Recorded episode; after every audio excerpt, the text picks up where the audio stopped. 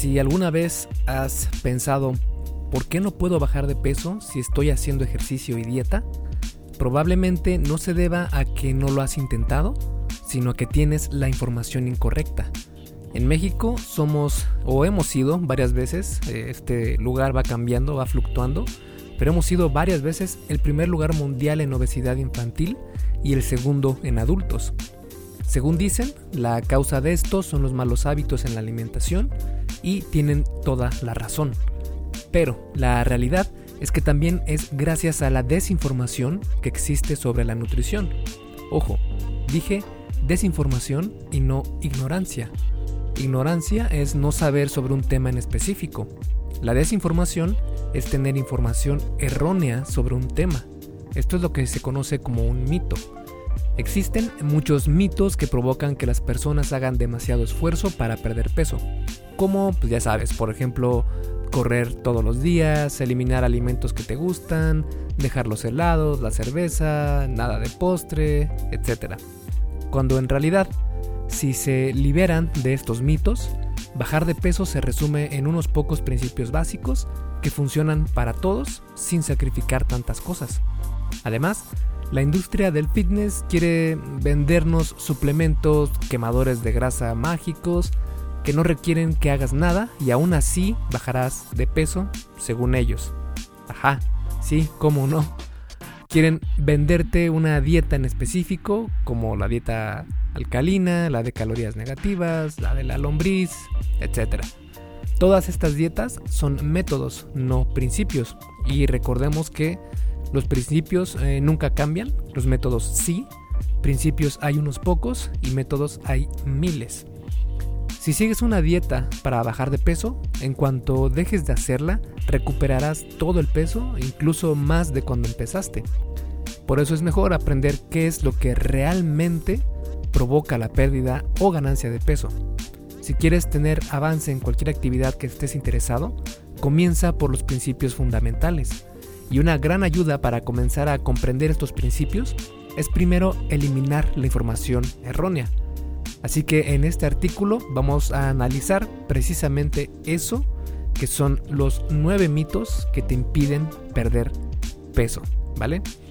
Y recuerda que este episodio es traído a ti por Fase 1 Origen, mi curso para principiantes que quieren entrenar desde casa y que quieren eh, empezar a conocer, a librarse de mitos y a conocer la verdadera información valiosa y basada en ciencia sobre nutrición y entrenamiento. Y es el primer paso que puedes dar para eh, esta travesía que vas a tener de mejorar tu cuerpo. Es el mejor primer paso que puedes dar. Está eh, pensado para estas personas que están iniciando y que no piensan ir a un gimnasio, que no quieren ir a un gimnasio y esto eh, es muy conveniente ahora en épocas de COVID-19, de pandemia, porque pues los gimnasios en la mayoría de países todavía no están abiertos y por eso mismo eh, pues es una gran opción fase 1 origen. Hay una versión para hombres y una para mujeres y lo que va a hacer es quitarte todas las... Eh, toda la niebla que existe sobre qué es bueno, qué es malo en cuanto a nutrición, en cuanto a salud para que tú sepas específicamente qué hacer y ya no tengas dudas sobre qué es lo que tienes que hacer para ver resultados. Hay una versión para hombres y una para mujeres y decidí hacerlo así porque hay temas eh, que van relativos a cada género y además los workouts, las rutinas de entrenamiento son distintas porque pues aceptémoslo, un hombre no quiere entrenar como una mujer y una mujer no se quiere ver como un hombre, así que por eso es que son dos cursos separados, ¿vale? Si quieres más información sobre los cursos, ve a esculpetucuerpo.com diagonal fase 1, todo junto y el número 1 con número, no con letras, fase 1. Eh, ahí puedes escoger qué versión quieres del curso y ya vas a ver toda la información que viene dentro de estos excelentes cursos. Vale, así que te doy la bienvenida al episodio número 55 del arte y ciencia del fitness y te veo en un segundo. Mito número 1. Este mito es eh, muy famoso y probablemente has escuchado a tus tías decir que no pueden bajar de peso porque su metabolismo es lento. Y este es el primer mito, mi metabolismo es lento. Y mientras te dicen eso tus tías, están por darle la tercer mordida a su ensalada saludable, entre comillas, con medio bote de aderezo ranch. Pero ¿es esto tan común? ¿Es normal que tantas personas tengan un metabolismo lento? La realidad es que depende. Hay personas que en verdad tienen problemas de metabolismo lento debido a la tiroides y es lo que se conoce como el hipotiroidismo. Pero si tuvieras este problema, tendrías algunos síntomas bastante reconocibles como depresión, somnolencia, fatiga, pérdida de la libido, constipación, pérdida de cabello. Si además de que no puedes bajar de peso, tienes algunos de los síntomas anteriores, visita a tu médico. Dicho esto, la mayoría de nosotros tiene el metabolismo adecuado. Ok, ok, ok. Escuchamos a cada rato sobre el metabolismo, pero ¿qué fregados es el metabolismo, verdad? ¿Qué es realmente este animal raro que conocemos como metabolismo? Básicamente es el proceso por el cual tu cuerpo obtiene los nutrientes que necesita de los alimentos que ingerimos. Esto lo logra transformando la energía que contienen los alimentos que ingerimos en el combustible que necesitamos para todas las actividades que hacemos, desde estar inmóviles hasta correr un maratón por horas. Se mide mediante la tasa metabólica basal, que es la cantidad de energía que tu cuerpo gasta día a día simplemente por existir. Es decir, si estuvieras eh, en un cuarto acostado sin hacer nada, aún así estarías gastando energía porque pues tus órganos, eh, tu cerebro, tu corazón, todos estos órganos necesitan energía para poder hacer sus funciones y esa energía es regulada mediante la tasa metabólica basal. Así que cuando hablamos de metabolismo rápido o lento, más bien nos referimos a que la tasa metabólica basal es alta o baja. Es decir, si la tasa metabólica basal es un nivel eh, horizontal, digámoslo así, si estás por arriba de este nivel de la tasa metabólica basal, tienes un excedente energético o lo que se conoce como un balance energético positivo, es decir, la energía no está en balance, sino que está positivamente arriba de, del punto de balance, que sería la tasa metabólica basal. Y aquí es cuando ganamos peso. Si eh, la cantidad de energía que comes de los alimentos es igual a tu tasa metabólica basal, entonces no vas a ver ningún cambio, es decir, no vas a engordar y tampoco vas a adelgazar. Y si tu nivel de alimento que comes, la energía que comes, está por debajo de la tasa metabólica basal, vas a perder peso. ¿Vale? Es así de sencillo. Si ingieres más comida de tu tasa metabólica basal, como te comentaba, tienes un balance energético positivo, lo que va a provocar que esa energía sobrante se almacene como grasa corporal. En caso de que ingieras el mismo nivel que la tasa metabólica basal, entonces te mantienes igual, y si ingieres menos energía de tu tasa metabólica basal, entonces bajarás de peso gracias al balance energético negativo. Simple, ¿verdad? Ahora, esta es una eh, fórmula muy simple porque no toma en cuenta el gasto calórico que existe cuando haces ejercicio, por ejemplo, y cuando tienes tus actividades físicas del día. Y a esta tasa metabólica basal habría que sumarle unos factores, que es algo un poco más complicado, pero que nos va a dar una aproximación más exacta, y si no más exacta, al menos más aproximada, de lo que realmente gasta tu cuerpo, porque eh, la tasa metabólica basal, como te comentaba, es únicamente para mantenerte vivo, y multiplicando por los factores de movimiento diario y de actividad física, ya nos da lo que se conoce como el gasto energético total, y este ya es básicamente una medición mucho más certera ¿vale? Pero para efectos de explicarte cómo funciona esto del balance energético, con la tasa metabólica basal es más que suficiente. Y de hecho, así lo demostró eh, la Universidad de Vermont, que encontró en un estudio que el 68% de las personas tienen una diferencia solo del 5 al 8% en su tasa metabólica basal en comparación con el promedio de la población. Y también encontraron que el 96% de las personas tienen una diferencia del 10 al 16% en su tasa metabólica basal en comparación con el promedio de la población. Es decir, la mayoría de personas, el 96% de las personas, están en rangos normales en cuanto a su metabolismo y tienen únicamente una variación del 10 al 16%. dentro de ese 96% eh, hay un 68, bueno, mejor dicho, dentro del 100% eh, hay un 68% de personas que tienen incluso menos diferencia que el 96% de las personas. Y esta diferencia es solo del 5 al 8%. Es decir, estamos prácticamente en niveles iguales en cuanto a tasa metabólica basal. Y únicamente tal vez es un 4% de la población que sí tiene diferencias muy grandes. Tu metabolismo puede hacer que tu pérdida de peso sea un poco más difícil para ti, pero no hay persona que tenga un metabolismo tan lento que no pueda bajar de peso sabiéndolo hacer.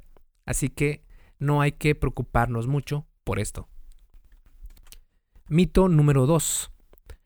Necesitas comer 5 veces al día para acelerar el metabolismo. Este es el motivo por el que se creó este mito. Cuando comemos, nuestra tasa metabólica basal aumenta al procesar los alimentos.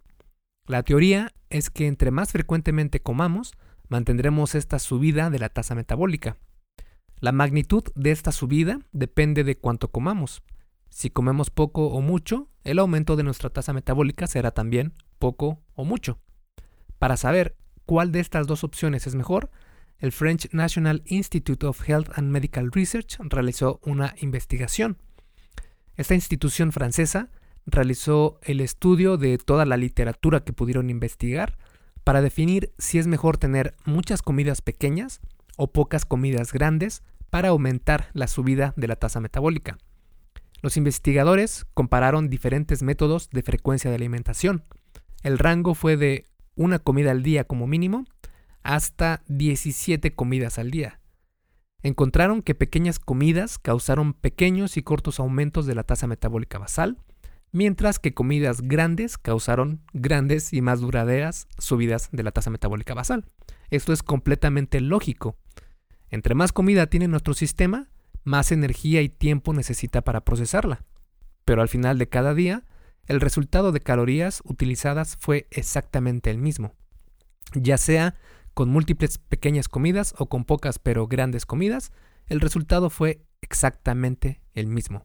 Así que no te preocupes por cuántas comidas al día debes tener, mejor piensa en qué es lo que más disfrutas. Y además, ¿quién quiere cocinar tanto? Porque estarás de acuerdo que cocinar cinco veces al día es un trabajo tremendo. Eh, esto es en cuanto a bajar de peso, porque si bien sabemos que comer cinco veces al día no es tan necesario e incluso yo diría que es un poco inconveniente cuando quieres perder peso porque no le das chance a tu cuerpo de que eh, vaya aceptando el hambre, ¿no? Porque es algo que cuando estamos comenzando en esto de, de, la dieta y del déficit calórico, tenemos que pasar hambre, esto es natural, es algo de lo que no podemos escapar. Y si estamos comiendo todo el día, nunca estamos eh, en paz con estas señales de hambre. En cambio, cuando disminuyes la frecuencia de comidas, e incluso si comienzas a incorporar ayunos intermitentes, empiezas a aceptar esta hambre como algo natural y ya no te vuelves esclavo de esta sensación de hambre. Incluso ya es hasta curioso nada más que dices, ah, ok, tengo un poco de hambre o tengo mucha hambre, pero pues no pasa nada, al rato como. Es una sensación muy distinta.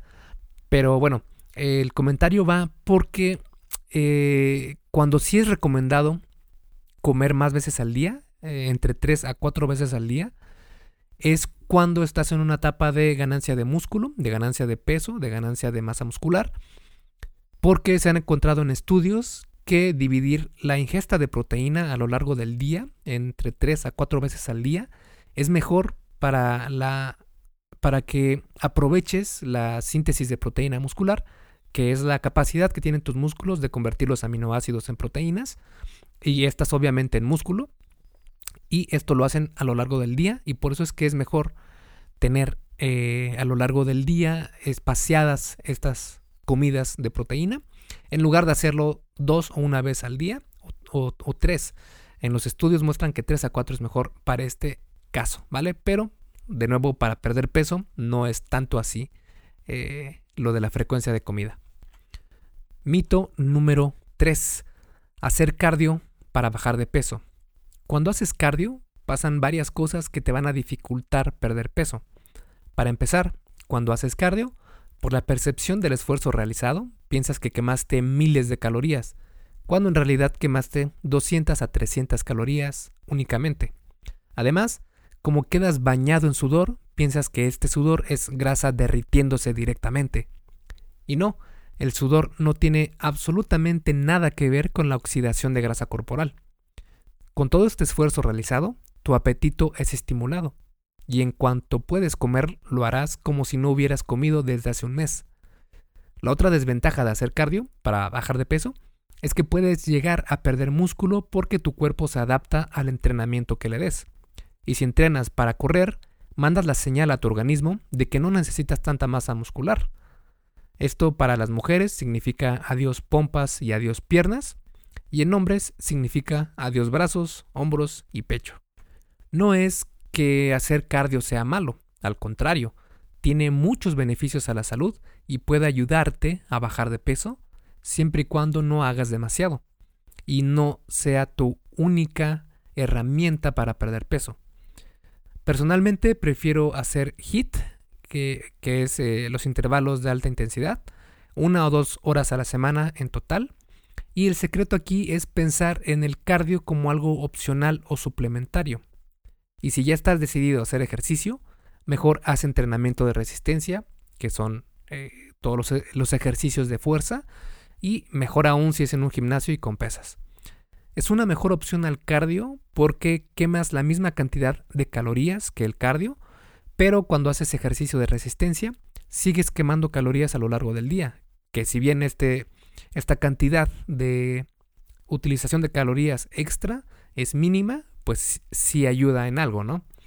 Te ayuda a mantenerte delgado también, mejora tu físico, mejora tu densidad ósea y además de que te va a hacer que te veas muy muy bien.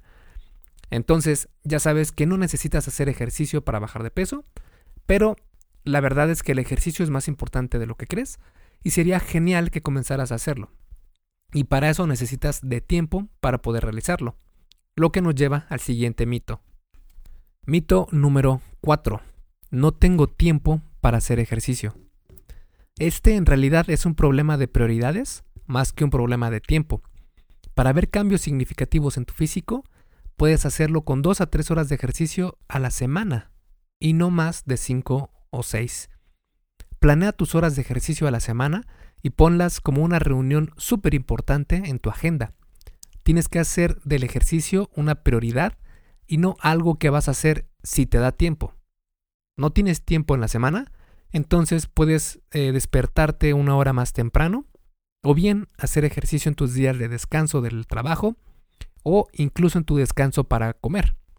Hay muchas más estrategias. De hecho, escribí un artículo sobre este tema específicamente y puedes encontrarlo en esculpetucuerpo.com y busca tiempo y te va a aparecer un artículo que se llama cuatro formas de encontrar tiempo para hacer ejercicio, algo así, y te va a aparecer el artículo que escribí sobre este tema. Viene incluido con estrategias para que puedas encontrar el tiempo de hacer ejercicio y también eh, el por qué pensamos que este es un eh, problema cuando en realidad no lo es.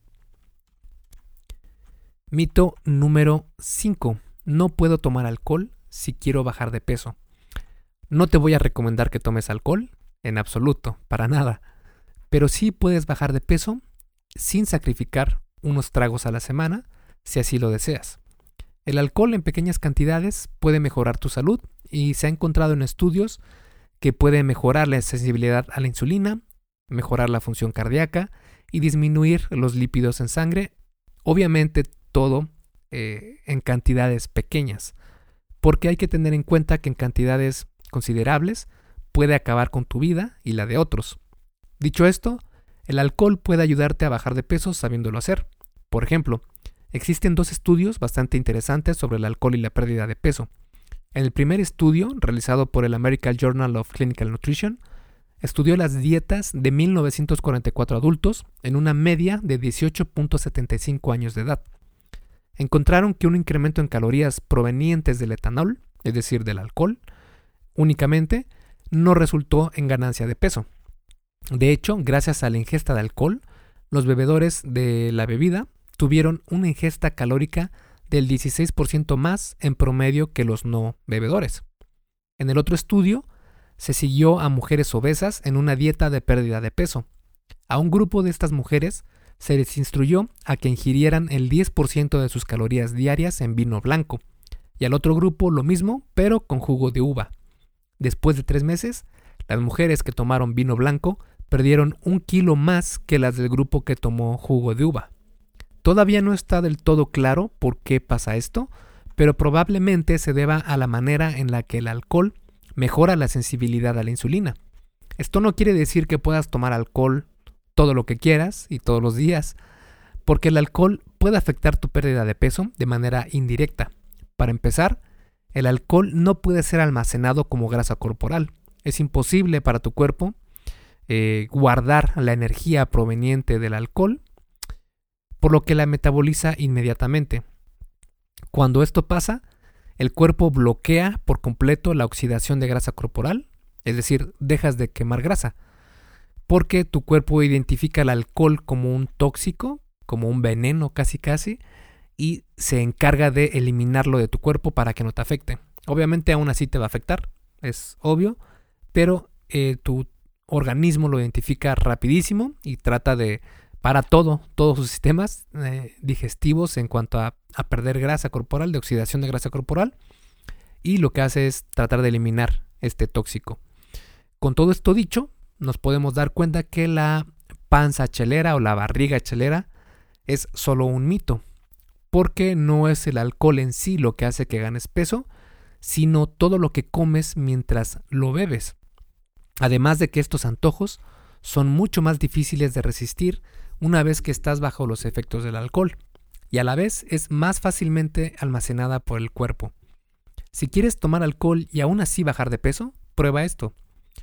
No consumas alcohol más de un día a la semana. Restringe tu ingesta de grasas en ese día y no comas ningún alimento grasoso, o lo menos posible, mientras estás tomando alcohol.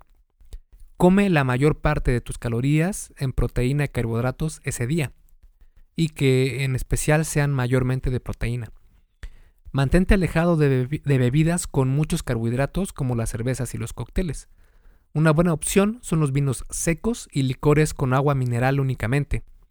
Por cada copa de alcohol que tomes, tu siguiente bebida asegúrate que sea un vaso con agua o similar.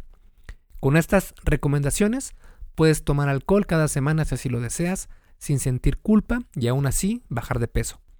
Personalmente, cuando hice mi primera transformación, lo hice sin dejar de tomar alcohol y tal vez me llevó un poco más de tiempo, pero pues siéndote completamente honesto, a mí eh, tomar unas cervezas con los amigos es importante también. Al final de cuentas, si tomas unas cervezas de vez en cuando y sabiéndolo hacer, no hay problema. Pero sé responsable e inteligente con la manera en la que lo haces y valora tu salud. El alcohol es divertido, pero también destruye vidas. Y la verdad es que no necesitas alcohol de manera abundante en tu vida y necesitamos desarrollar una mentalidad de sobriedad siempre. Hey, rápidamente, antes de seguir con el episodio, ¿me harías un favor? Si te está gustando lo que estás escuchando en este podcast, ¿puedes compartirlo en tus redes sociales? Basta con que tomes una captura de pantalla o te tomes una foto y compartas la publicación en Facebook, Instagram o en cualquier otra red social mencionando el podcast El arte y ciencia del fitness. Porque simplemente con que hagas esto, que realmente no te lleva más de un minuto, me ayudas un montón a que Esculpe tu cuerpo crezca y podamos cambiarle la vida a muchas más personas. Y si haces esto, no olvides etiquetarme en la publicación para que pueda agradecerte personalmente. En Facebook estoy como blog Esculpe tu cuerpo y en Instagram como Esculpe tu cuerpo. Vale, sigamos entonces donde nos quedamos en el episodio. Mito número 6.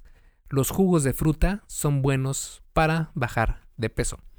Muchas personas piensan que el jugo de frutas es saludable porque viene de un alimento saludable, es decir, la fruta.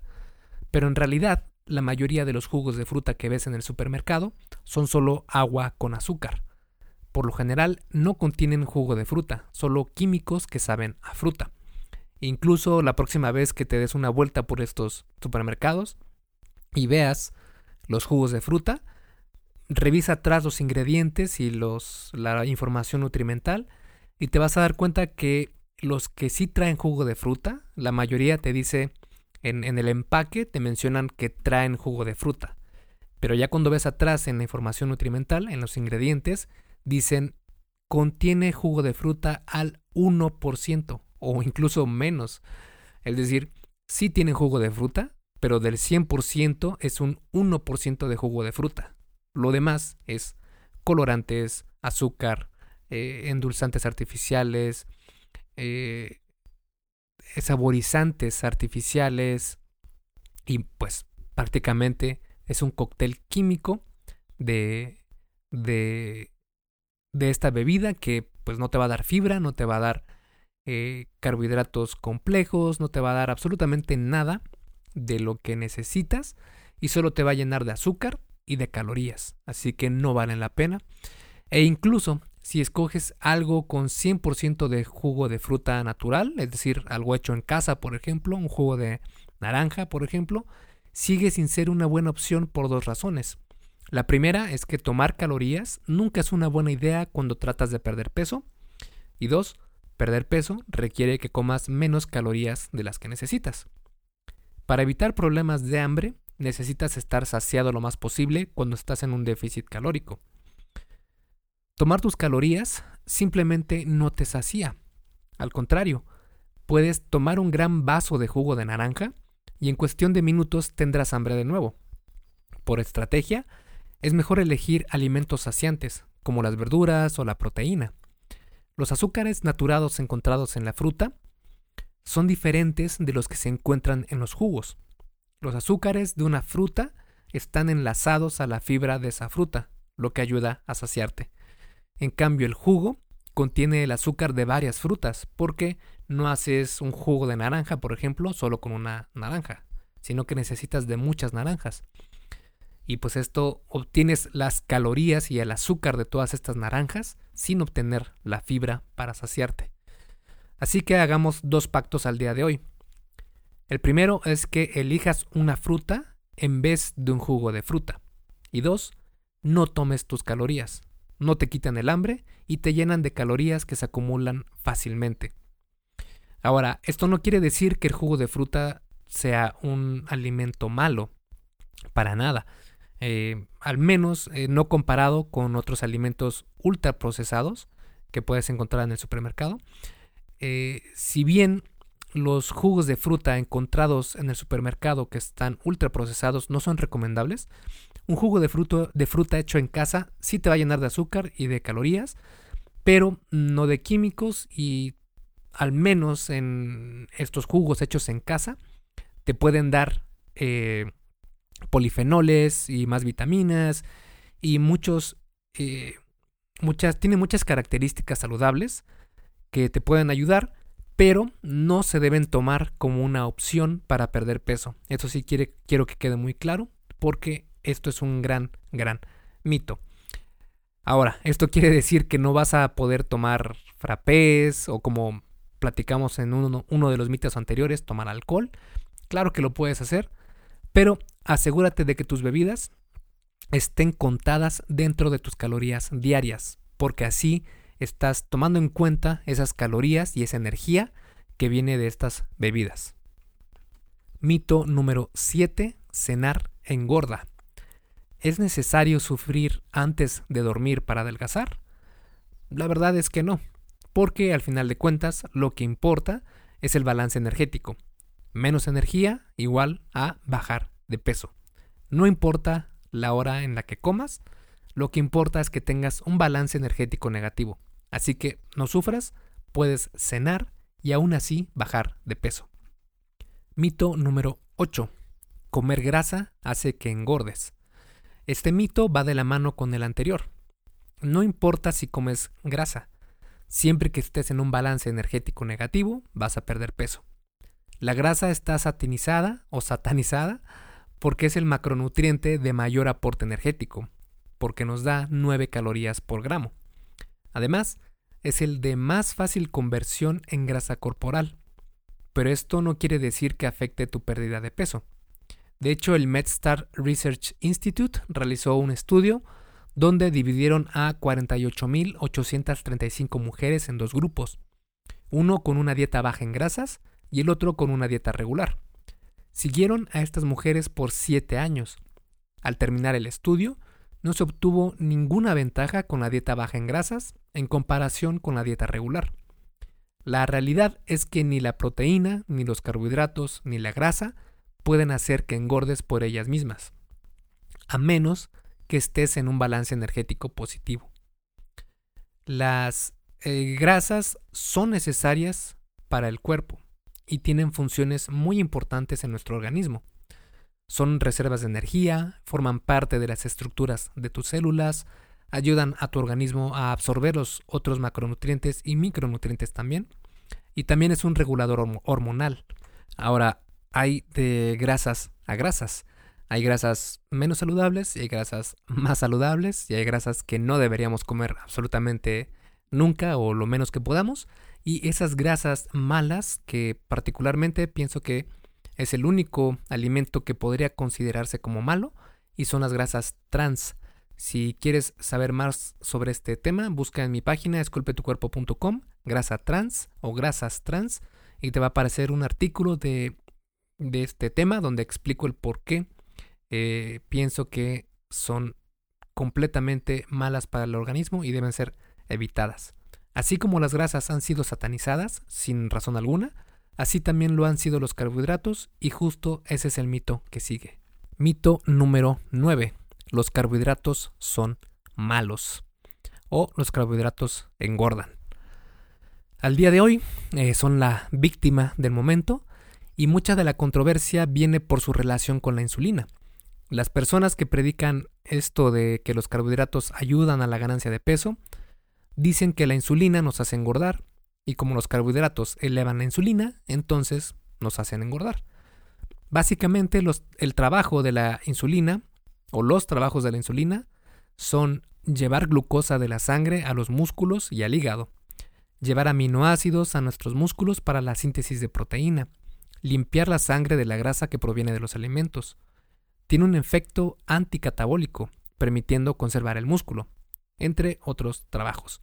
Es decir, la insulina es nuestra amiga y no nuestra enemiga, y los estudios indican que la cantidad de insulina que nuestro cuerpo produce en respuesta a nuestra ingesta de alimentos no afecta la cantidad de grasa acumulada en nuestro cuerpo.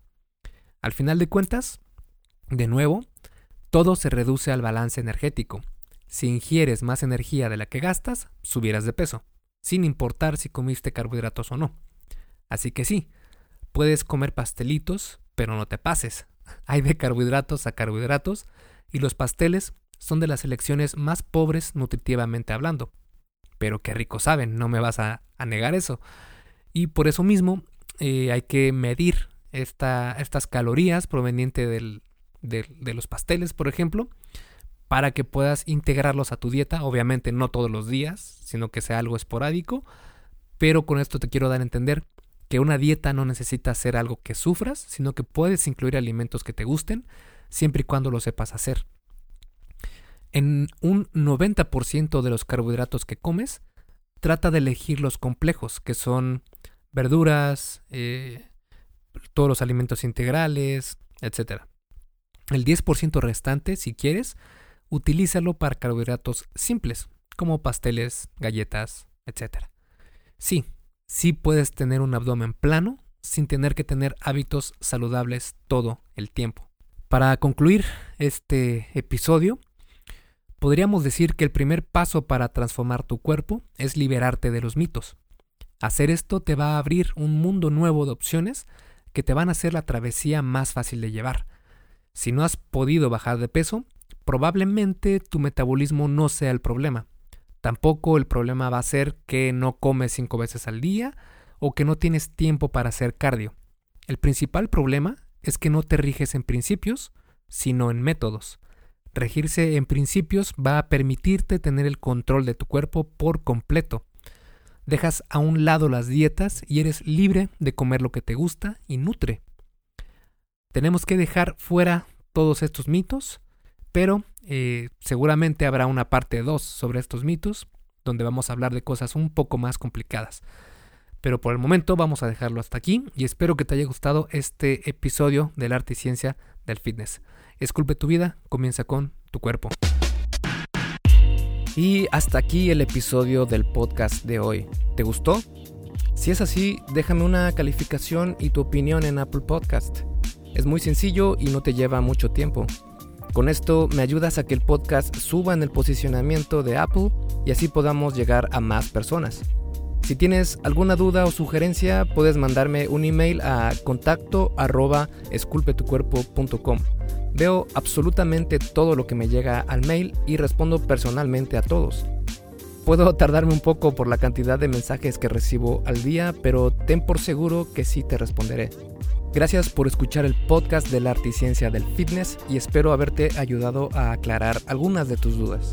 Y antes de irnos, si te gustó el episodio, entonces probablemente también te guste la infografía para comer sin contar calorías ni pesar alimentos. En esta infografía te explico lo que necesitas saber sobre cómo controlar tus porciones utilizando tus manos. Bastante conveniente porque, bueno, llevas tus manos a todos lados. Viene completa incluso con casos prácticos. Es completamente gratis y puedes bajarla en esculpetucuerpo.com diagonal sin calorías. Sin calorías va sin espacio ni guiones intermedios, es completo sin calorías. Me despido y nos vemos en el siguiente podcast.